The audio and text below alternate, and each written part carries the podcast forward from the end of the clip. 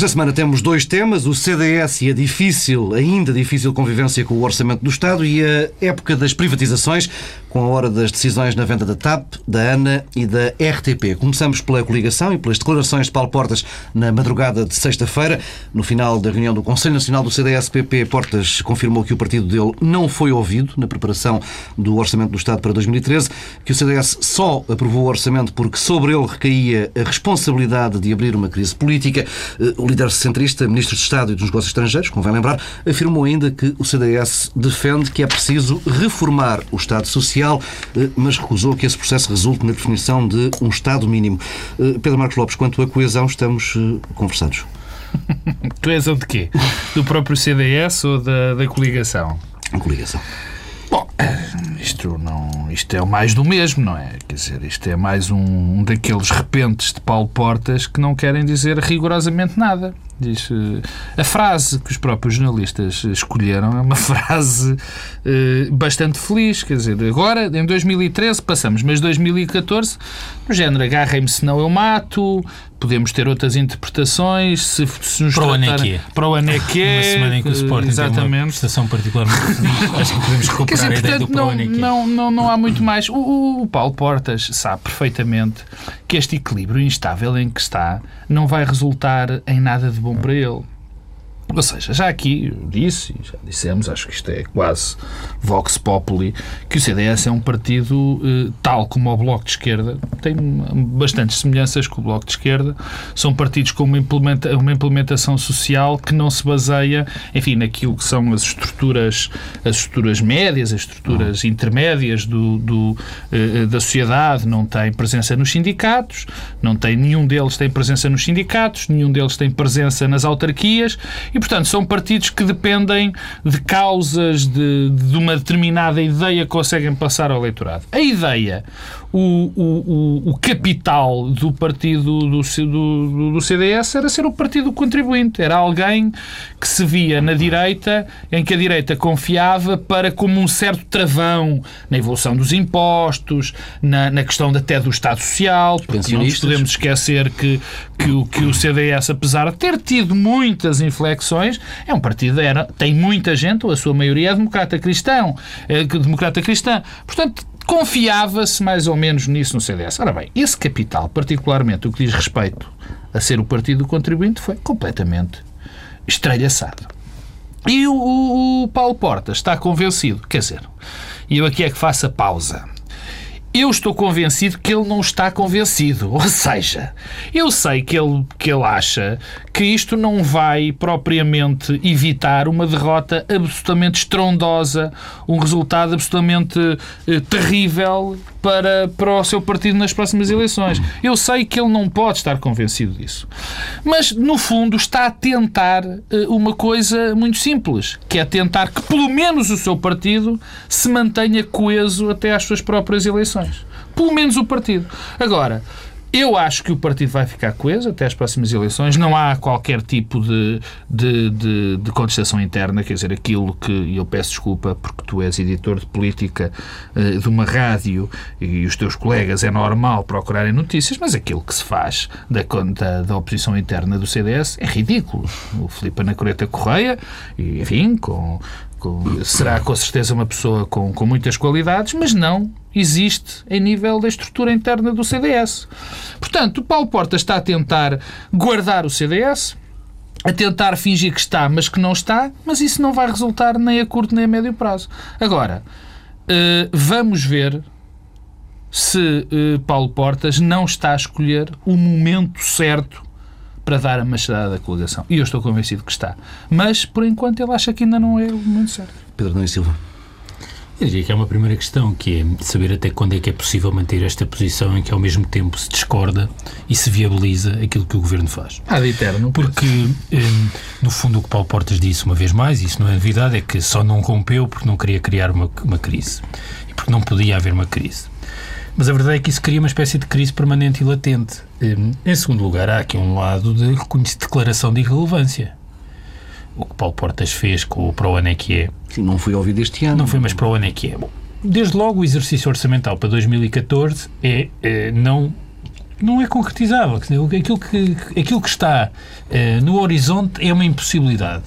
Uh, e como é que uh, o CDS tem a expectativa, ou cria a expectativa, de que vai conseguir em 2014 fazer o que não foi capaz em 2013? O que, aliás, sugere que, de facto, estamos numa espécie de princípio da campanha eleitoral eh, e o CDS está, na verdade, a construir aquilo que vai ser o seu discurso para a ruptura eh, e o discurso para minimizar eh, as consequências de uma ruptura política do governo, porque há o risco do CDS ser dizimado eleitoralmente a seguir. Mas tu não tens a ideia de que também, desculpa interromper-te, Sim. Tu não tens também a ideia de que esse tipo de, de discurso numa coligação nunca resulta. Mas isso, nunca é, resultou, isso é talvez o, o, o, mistério uh, de tudo isto. É que uh, há uma coisa que nós sabemos dos governos de coligação, é que normalmente o parceiro uh, mais pequeno tende a ter uma posição mais presente e, portanto, tende a ter mais força do que aquilo que corresponde ao seu peso eleitoral e ao peso formal na Constituição. Ou seja, o terceiro para utilizar a expressão eh, de Passos Coelho, eh, tende a ter uma posição mais forte. E talvez aí esteja o interesse, é a questão do terceiro. É que pode bem ser o caso de termos três forças políticas dentro do governo. E, na verdade, eh, Paulo Portas é o terceiro porque há o PSD e há o segundo, que é Vítor, Gaspar. Gaspar. Ora, no fundo, isto parece um bocado bizarro, mas se calhar eh, a asserção de que nas coligações o parceiro mais pequeno tem mais força continua a ser verdade. Só que o parceiro mais pequeno nesta coligação não é o CDS, é Vítor Gaspar que de facto tem mais força. O que nos coloca aqui numa situação bizarra e que sugere a irrelevância de facto do CDS é que temos uma espécie de governo tecnocrático com os partidos lá dentro, mas eu, os partidos não têm qualquer relevância, nem força, nem autonomia. Porque temos sistematicamente a legitimidade política dos partidos, dos programas eleitorais, dos dirigentes eh, a ser hum, descartada com vários episódios. Temos sempre, reparem, todas as semanas nós temos episódios de que os partidos que fazem parte da coligação são descartados. Portanto, temos aqui um pequeno partido que é o dos tecnocratas que fazem o curto-circuito eh, com a Troika e que de facto governam e que impõem a sua vontade. Um, e... Nós tivemos um episódio deste no PSD esta semana. Tivemos esta coisa absolutamente extraordinária que foi o, o porta-voz número 2, o que quisermos chamar, do PSD é dizer tudo ao contrário do que o ministro Álvaro tinha dito no dia anterior, eh, a dizer um conjunto de coisas que são ao contrário do que o PSD sempre disse eh, nos últimos tempos sobre a crise, sobre Portugal. Eh, que isto tudo, é aqui um problema de contradição do lugar que se ocupa também, quer dizer, não se percebe, pois acertadamente definição. Posso dizer uma coisinha sobre este aspecto? de facto, não há dúvida de que há uma há mais do que um partido dentro do PSD. Mas isso sempre existe. Não, não é dentro do PSD, não é isso que eu estou não, não, a dizer. Não, não, não, mas... É, o governo é composto por três partidos, que é o CDS, o PSD... Não, está sempre mais. Aí, mas mais. do ponto de vista mais significativo, para além das, das diferenças internas dentro daqueles que são ministros Bom, do PSD, sim. há eh, aqui três blocos, que é o PSD, sim. o gasparismo e, o, e o portismo, porque também o CDS não é bem um não, partido. Quer não, dizer. aliás, há aqui uma. Se queres ir por aí, respeitando essa, essa tua lógica, eu diria que se afinal só há dois, porque, pelos vistos, o PSD não é aquele que está no governo. Porque quem está a representar o PSD neste momento é Jorge Moreira da Silva, apesar de, de Pedro Passos Coelho ser o primeiro-ministro e o presidente do partido.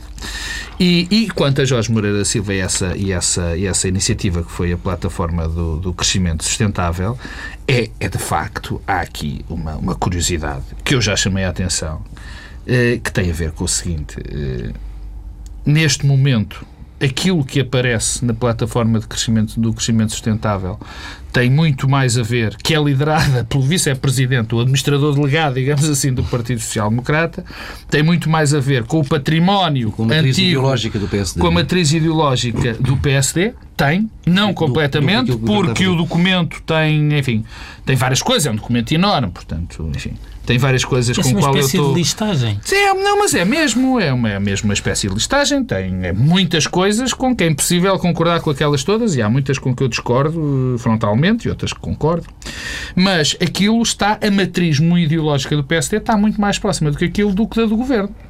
O Pedro Adão e Silva dizia do, que há um confronto entre aquele, aquele conjunto de medidas ou de propostas e a do, do PSD eh, que está no governo. Bem, mas ele tem toda a razão, quer dizer, não há dúvida nenhuma. Então, em política europeia mas... é terrível. Agora, quanto ao CDS, há aqui, há aqui um, um drama. É que o Pedro eh, estava a falar desse segundo partido.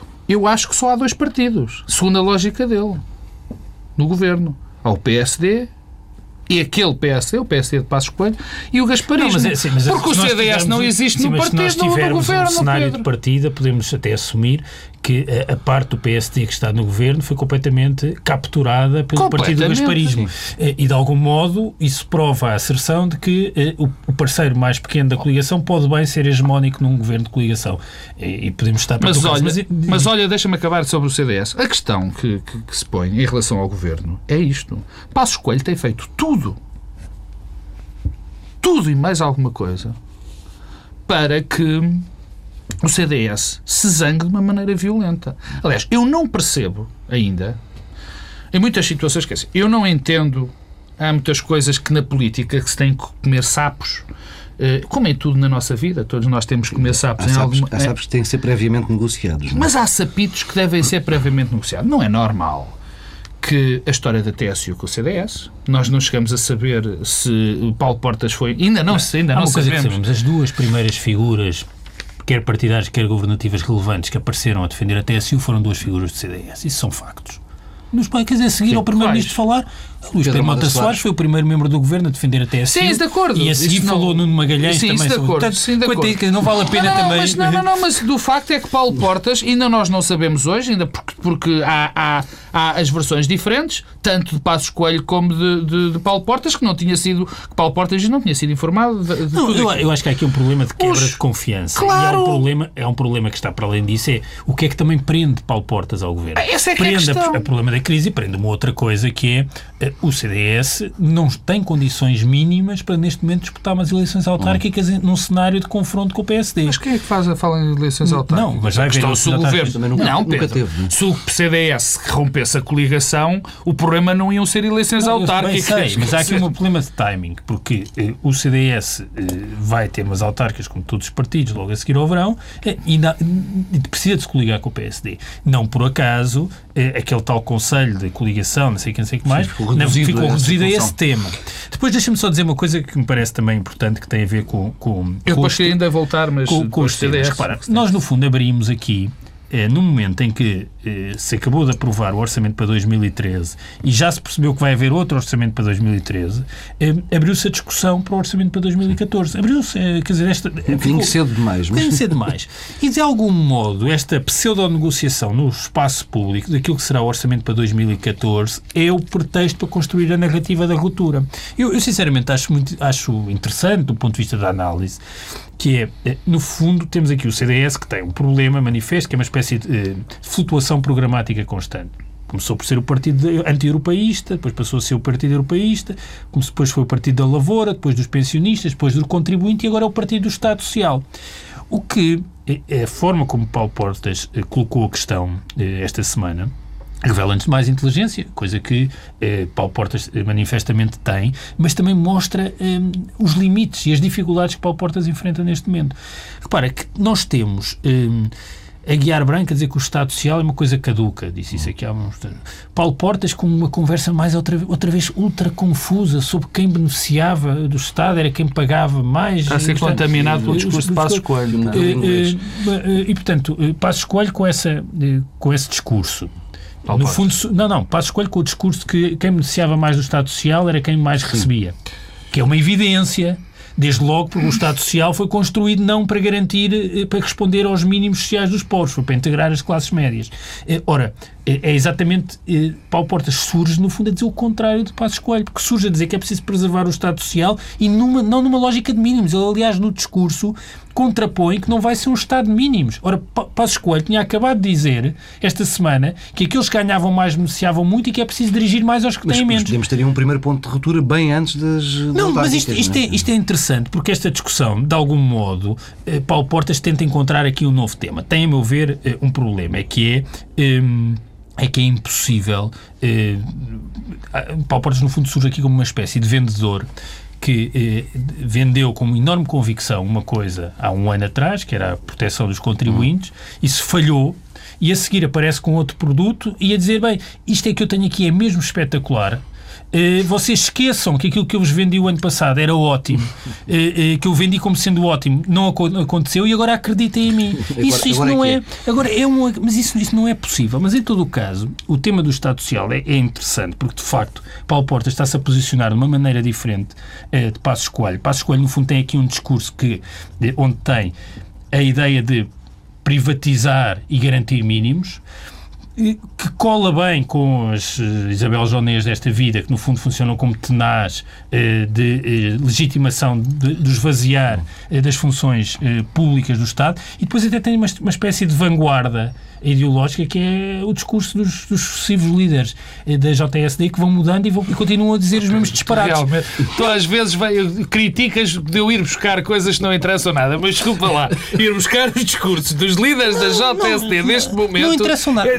interessam dizer, na medida em que nós. Ou da politóloga não, Isabel Joné. Interessam dizer, eu, na medida em que isto forma uma espécie de aparelho ideológico. Oh, e, um aparelho ideológico constituído pelos líderes da JSD. Lá, é um líder da, Nós temos como primeiro-ministro alguém que de facto é, é líder da JSD. Ah, não, isso é outra coisa. a questão não é só o chegar. É outra a questão coisa. não é o chegar. É que vocês é dizem, não, isto de algum modo anuncia aos políticos do futuro. Nem, nem se preocupa. É que nós temos como primeiro-ministro alguém que é líder da JSD, não é mais do que isso. Quer dizer, do ponto de vista do discurso, da sofisticação, do conhecimento da realidade, da capacidade política, líder, é um líder de uma juventude partidária. E, portanto, não desvalorizemos, porque isso faz parte do declínio do discurso público e do discurso político em Portugal. É não é irrelevante. E, portanto, nós, de facto, temos este, este, este cerco um, e Paulo Portas, por estranho que isto possa parecer, um, tenta resistir a isso eu não vejo que tenha grandes condições. É porque tem o problema do passado, ele é avaliado por o que disse no passado, tem o problema da irrelevância, de facto, nesta experiência governativa,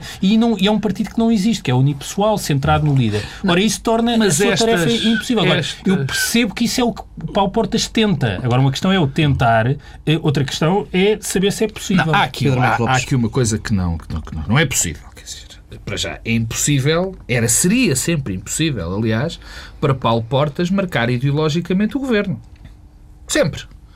Por ser o partido mais pequeno, por ter ideologicamente diferenças muito significativas Mas neste momento. Mas Barroso fez um pouco isso. Fez eh, com, em circunstâncias temporais diferentes e com outra capacidade de ser ouvido. Quer dizer, é, mesmo a equipa ministerial, os ministros que o CDS tinha na altura de, de Durão Barroso e nesta altura são um bocadinho diferentes. Eh, convenhamos que, por muito respeito que eu tenho e tenho, por, por Luís Pedro Mota Soares e Assunção Cristas, o nível de, enfim, de, de Bagão Félix e outros eh, não, não, não será o mesmo. Mas estas, eu, eu queria terminar com isto do CDS. Portanto, não, não desenvolves muito os outros também. Eh, eu sei, eu, não, eu nem desenvolvi. Eu já não, sei, é a, tua, a, tua, a tua teoria, a tua teoria tem o problema de se basear numa amostra relevante de um caso. proteger.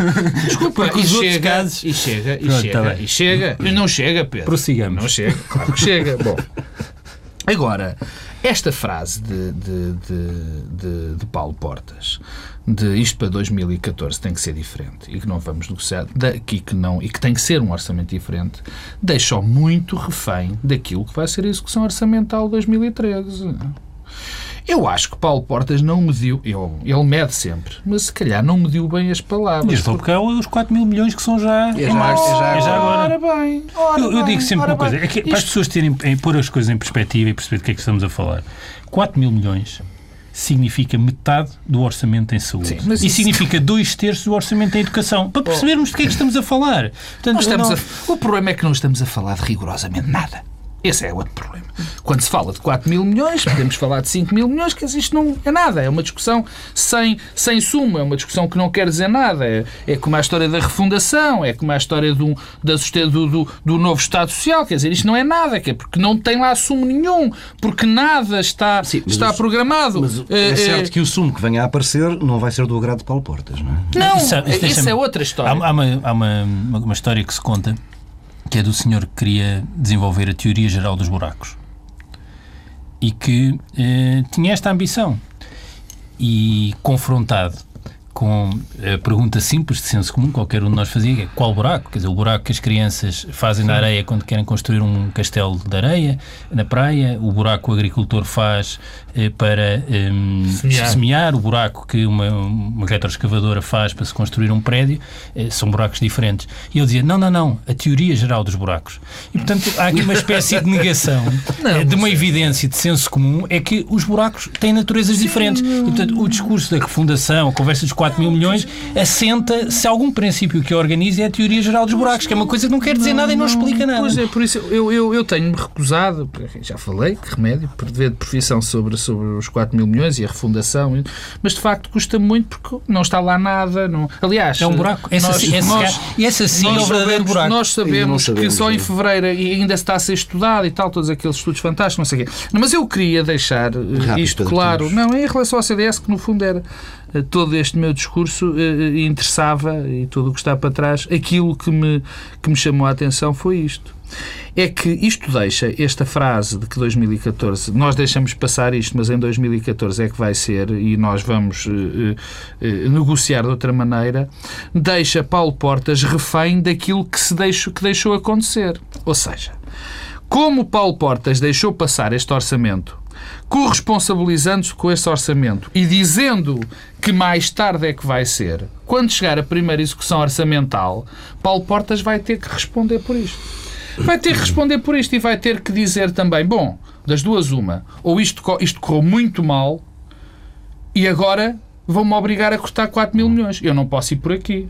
Porque se ele disse, e isto é que é o cerne, se ele disse que tem que, a próxima vez é que vamos ver, é que a próxima vez não vai ser em, 2000, em outubro de 2013. É já. A próxima vez, no segundo orçamento que vai ser feito para os 4 mil milhões, é agora. E, portanto, ele vai ter que negociar agora. Ele vai permitir? Provavelmente é nessa altura que o governo se desfaz. Vamos, hum, vamos avançando. Esta, hum, estas semanas até ao final do ano são oficialmente época de privatizações. São três os processos na agenda do Governo, nenhum deles isento de polémica, antes pelo contrário. Começamos pela hum, RTP. Esta semana a Newshold, a empresa de capitais angolanos que detém o Semanário Sol, eh, emitiu um comunicado, afirmou que está disponível para avançar a solo ou em parceria para a compra da RTP, estando apenas à espera de que o Governo anuncie o modelo de negócio. Neste comunicado, a Newshold acusa de preguiça quem diz desconhecer a identidade dos responsáveis pelo grupo e afirma que fatores que, ter, que, que o facto de ter liquidez eh, é um garante de absoluta independência em relação aos poderes que vão condicionando a imprensa eh, em Portugal. Pedro Domingos Silva, eh, leste certamente atentamente este comunicado que te apraz dizer. O Pedro Pajá deve ter ficado impressionado porque parece que ela é um jogador com 60 internacionalizações que faz parte dos jogador, órgãos sociais. Atleta, Atleta. atleta. Mas é do Benfica? Rui Mingas. Ah, é o Rui Ming, e foi do Benfica, exatamente. É, Posso cantar o Munangambé. Corresponde ao perfil do Rui Mingas, não vou ser eu a dizer tal coisa. Ó oh, Paulo, eu sinceramente, antes de falar das privatizações em concreto, eu acho que há uma questão eh, que se deve colocar antes, eh, que é este conjunto de privatizações. Nós, se olharmos para o passado, para as vagas anteriores de de privatizações, conseguimos encontrar uma explicação e uma racionalidade.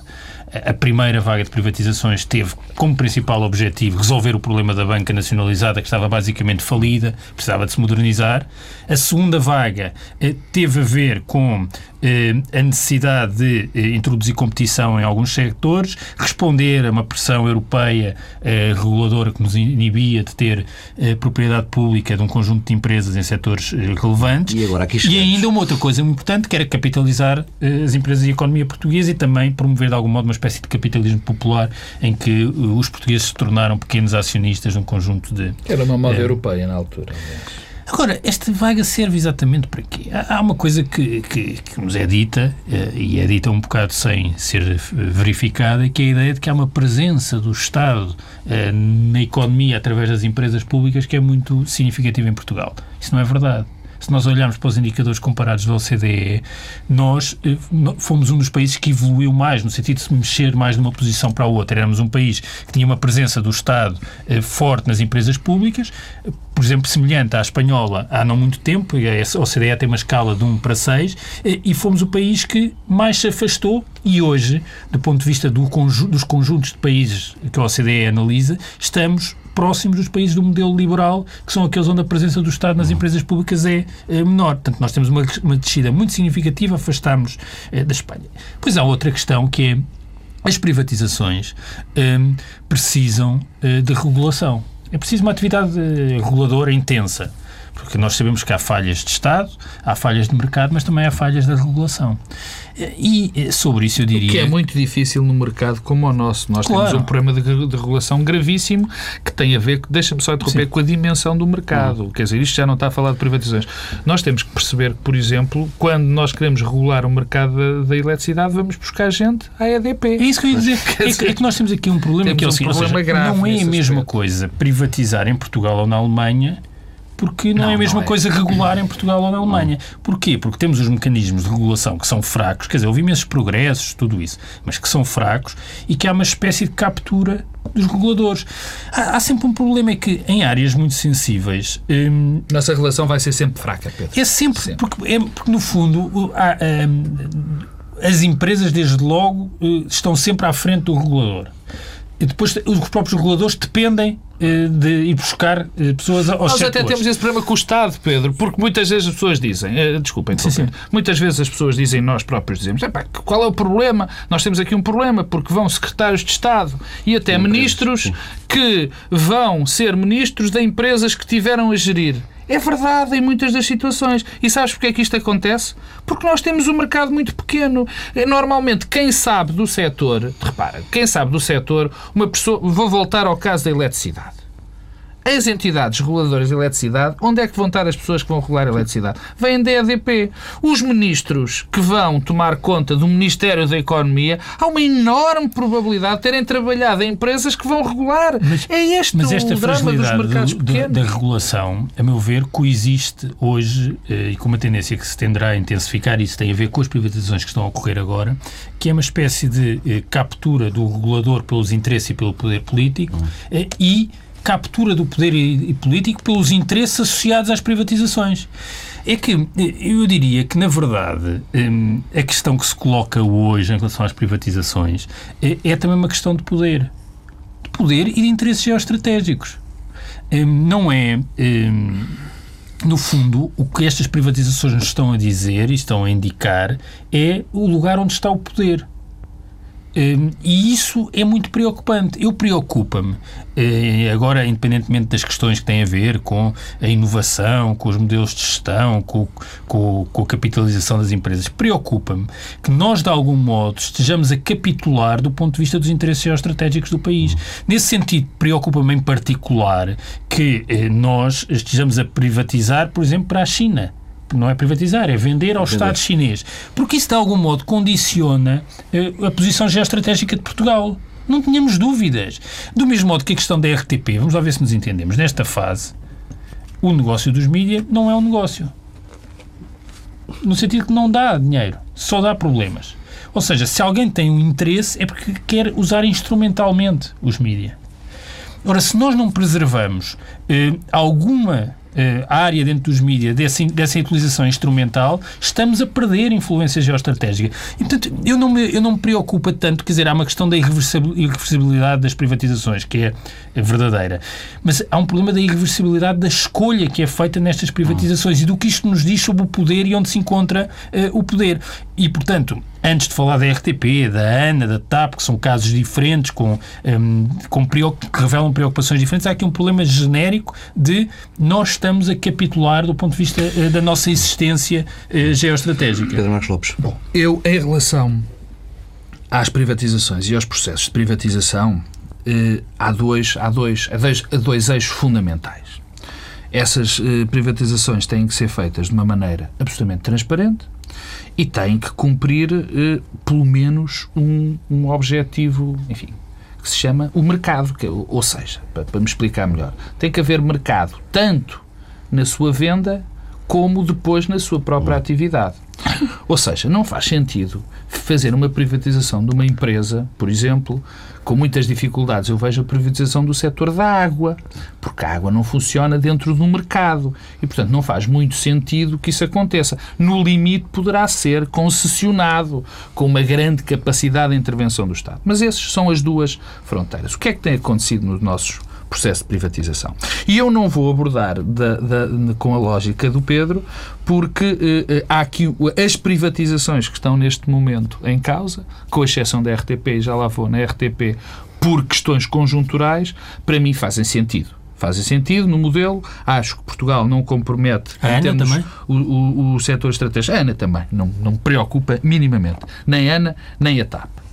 O que me preocupa o que me preocupa neste momento é saber, por exemplo, na, na, América Latina não há nenhum. Eu hoje, eh, ontem vi um estudo no público em que se falava na, na Europa da questão da ANA, havia, era sobretudo Chip. a Inglaterra e a não, França que tinham. Que têm muitos que têm, sobretudo têm operadores que também têm, mas a quantidade de aeroportos é brutal. Mas, por exemplo, na... mas parece-me que não há nenhum risco de Paris deixar de ser eh, um aeroporto uh, muito não. utilizado, ou Londres, mas uh, imagina mas que uma empresa que é, espanhola que é tem a ANA e que desloca o, todas mas as. Mas o que é que tu queres dizer com isso? Que por facto de ser gerido por privados vai ter esse problema? Sim, claro. Não, mas eu não acredito que isso exista.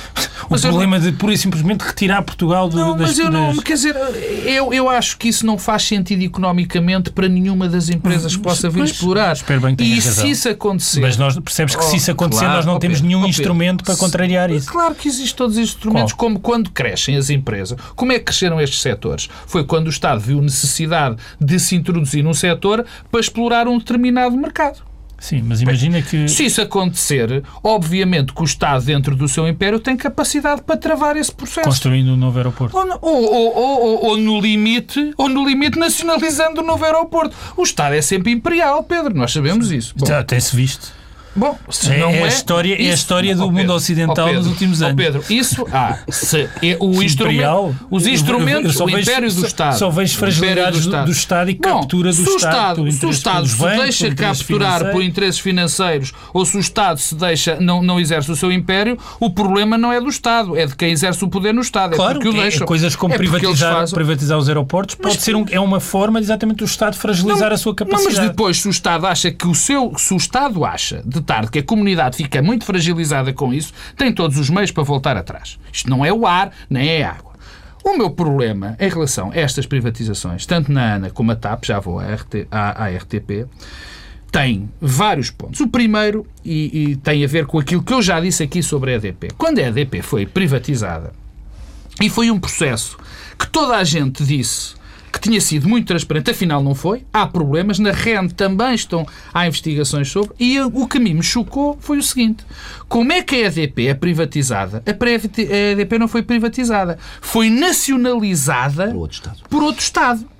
Isto a mim preocupa-me. Porquê é que me preocupa? Exatamente por aquilo que o Pedro disse. Porque a partir deste momento, a EDP vai ser um instrumento, em qualquer momento, o Estado, se o Estado chinês achar que é melhor para o Estado chinês acabar com a EDP, pode acabar com a EDP. Isto no limite é assim. Bom, mas o que é que acontece nestas duas, na ANA e na TAP? E também na RTP, e eu junto, é que o processo está a ser feito de uma maneira tão estranha que no fim fica só um candidato. No caso da Ana não é verdade. Não, não, não, não, não. RTP, uh, desculpa, quatro, RTP quatro e a TAP. Mesmo no caso da Ana, já foi dito pelo, pelo, pelo, pelo um homem do Executivo. Apenas um concorrente está a consultar o caderno de encargos com, com, com, com assiduidade. O que é que eu tiro disto? Para já, é muito pouco transparência. Eu não acho aceitável. Eu não vou entrar nas contas da TAP. Eu não sei se 20 milhões ou 30 milhões ou 40 milhões ou 100 milhões é o preço certo. Não sou capaz, lamento, sou ignorante nesse. Não sei quantificar. Não hipótese no programa do Fernando Mendes. No... preço certo em euros da TAP. Não conseguia. Não consigo, não consigo. Mas, Bem, uma... 20 milhões. Mas ninguém diria 20 milhões. acho que ninguém ganharia. Dizer, eu acho que sim.